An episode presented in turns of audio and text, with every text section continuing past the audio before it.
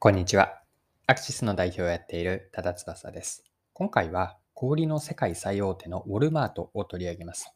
ウォルマート DSP をローンチしたニュースからです。この内容からわかることは、ウォルマート DSP とは何かと、ウォルマートの狙いを3つのポイントから解説をしていきます。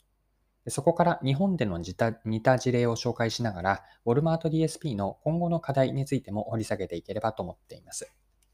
この内容をぜひ見たり聞いていただきたいなと思うのは、小売りのビジネスに関わっていらっしゃる方です。他にはマーケティングの仕事をされていて、特に広告を担当している方です。世界最大手の小売ウォルマートの先進的な事例とその狙いをビジネスモデルの観点から解説をしていくので、自社のビジネスモデルやマーケティングを考えるヒントになれば嬉しいです。はい。で、2021年の8月25日にウォルマートがウォルマート DSP を発表しました。ウォルマート DSP とは、広告主がウォルマートのデータを活用して、ウォルマート経由で広告配信ができるサービスです。で、ポイントは活用できるデータと広告配信先で、具体的には次の通りです。活用するデータですが、ウォルマートの店頭と EC も含めての購買データ、あとはウォルマートの会員情報ですね。具体的には性別や年齢などのデータま。それに加えて、ウォルマートの EC サイトとかアプリの利用情報も含めます。で広告配信先ですが、ウォルマートの EC サイトやアプリの中での広告枠。そこにウォルマートの店頭でのデジタルサイネージですね。そこに広告が配信できるのと、あとはウォルマートが提携している外部サイトでの広告枠もあります。で、ここからはウォルマートがウォルマート DSP をローンチした狙いについて掘り下げていきたくて、最初に結論を言うとビジネスモデルの観点からなんですが、大きく3つあると見ました。1つ目が自社データのマネタイズ。2つ目が店頭の広告メディア化。3つ目がビジネスモデルの拡張です。では、順番に見ていきましょう。1つ目の狙いが、ウォルマートが持っている購買データをマネタイズ、収益化する狙いです。購買データの活用というのは、これまでもウォルマート内の、ウォルマートの中ではしていたはずですが、購買データをより積極的に活用するのがウォルマート DSP なんです。で活用してもらう相手が広告主で、ウォルマート DSP は、ウォルマートへの来店客の実際の購買データに基づいて広告配信ができる仕組みなんです。で、ここに価値を見出すから、メーカーなどの広告主は、ウォルマートに広告出稿料、告費を払うわけなんです。購買データというマネ、えウォルマートにとっての自社データのマネタイズが、ウォルマート DSP の一つ目の意味合いです。はい。では、二つ目見ていきましょう。二つ目の狙いは、店頭の役割の再定義なんです。で、お店の中にはデジタルサイネージがあるんですが、これを広告配信枠として活用するんです。で、ウォルマート全体でサイネージを、一つ一つのサイネージを束ねていって、広告プラットフォームを構築するんです。で、店頭の役割の再定義といった意味合いなんですが、店頭の位置づけというのを商品を売る場としてだけではなくて、来店客に有益な情報を届ける店頭のメディア化、まあ、特に広告において広告のメディア化を店頭でもやっていこうと。つまりと、店頭をうんとテレビとか新聞雑誌のようなメディアと見立てる。これが2つ目の狙いです。では3つ目見ていきましょう。フォルマート DSP の狙いのビジネスモデルの観点からなんですが、ビジネスモデルの拡張なんです。でウォルマート DSP によって、ウォルマートはお客さんや EC サイトで、えっ、と、食料品とか日用品を売るビジネスから広告メディア媒体という広告広告メディア媒体とか広告代理店という領域にビジネス範囲を広げるんです。で、広告メディアとは先ほど見たように自社 EC とかアプリ、あとは店頭サイネージもあるし、それに連携している、提携している外部サイトを広告面として扱って収益を得るんです。また広告配信の知見が溜まっていけば、例えば購買データを使った広告ターゲティングが独自で作れるし、魅力的なクリエイティブ制作ですね。例えば広告の動画制作。それ以上に、うん、広告のコンサルティングまでのいわゆる広告代理店としての機能、ビジネスも狙っているはずなんです。まあ、このような、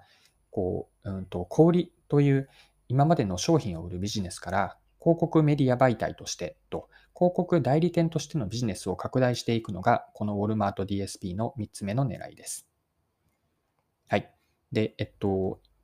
日本での事例も見ていきたいんですが、ウォルマートのここまで見てきたウォルマート DSP と同様の事例というのは、似た事例は日本にもあるんです。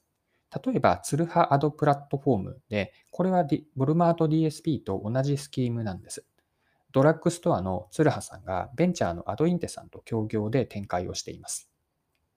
また他の事例では、サイバーエージェントと NTT コミュニケーションズが業務提携をして、小売の DX を支援する取り組みというのをニュースリリースで発表しています。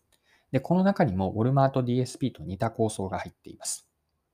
はい。では最後に、ウォルマート DSP とか、あと日本での同様の事例も含まれるんですが、今後の課題は何があるかについて整理しておきます。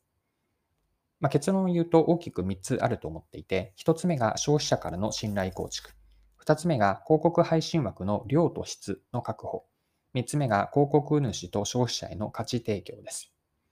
で順番に1つ目から見ていくと、1つ目はデータを活用することへの消費者からの信頼構築ができるかどうかです。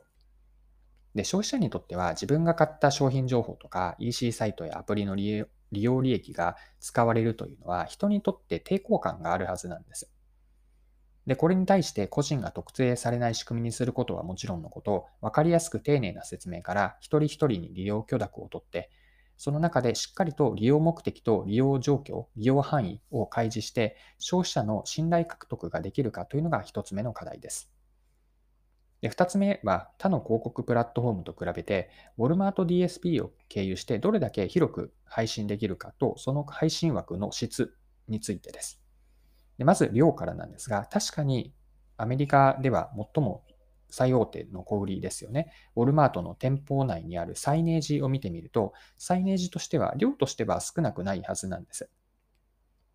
というのも、ウォルマートの店舗数というのは、約、うんと、アメリカでは4700点あって、これは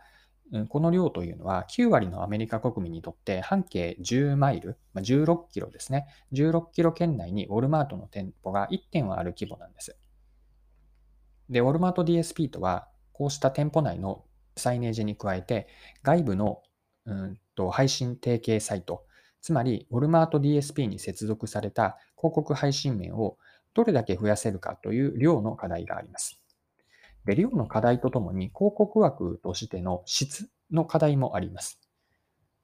広告主にとって広告効果が得られること、具体的に効果と言っているのは、広告を見た人が広告の商品やサービスの、えっと、ことを初めて知って、これは認知ですね。まあ、そこから興味喚起ができて、あとはウォルマートへの来店意向が高まるとか、何よりも商品サービスへの購入意向、買いたい気持ちですね。こうした、えっと、気持ちの変化というところまでまあ、つまりは売上にどれだけ寄与できるかどうかなんです。こうした広告効果という質の観点からも、うんと、どれだけ実現できるかというのが2つ目の課題です。で3つ目の課題なんですが、1つ目と2つ目で見てきた課題から、結局のところは、ウォルマート DSP が広告主と消費者にどれだけ価値を提供できるかなんです。で広告主には広告費を払ってでも得られ、払って得られるリターンがそれ以上にあるか。消費者には店頭での買い物でふと目にする店頭再現時情報が有益かどうか、また普段使っているウォルマートの EC サイトとかアプリに自然と自分に合った広告情報が出てきて、その内容が役に立つことなんです。で、ウォルマート DSP が広告主と消費者への価値提供につながるのかが、まあ、結局のところは一番の課題かなと考えます。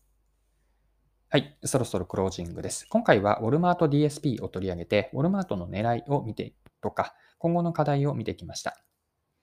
最後に内容を簡単にまとめておきます。ウォルマート DSP というのは、広告主がウォルマートの購買データなどを活用して、ウォルマート経由で店頭再燃時とか Web アプリ、あとは外部サイトに広告配信ができるサービスです。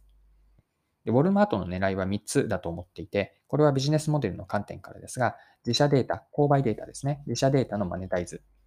2つ目が店頭の広告メディア化。3つ目がビジネスモデルの拡張で、具体的には広告メディアと広告代理店のビジネスにも領域を広げていきます。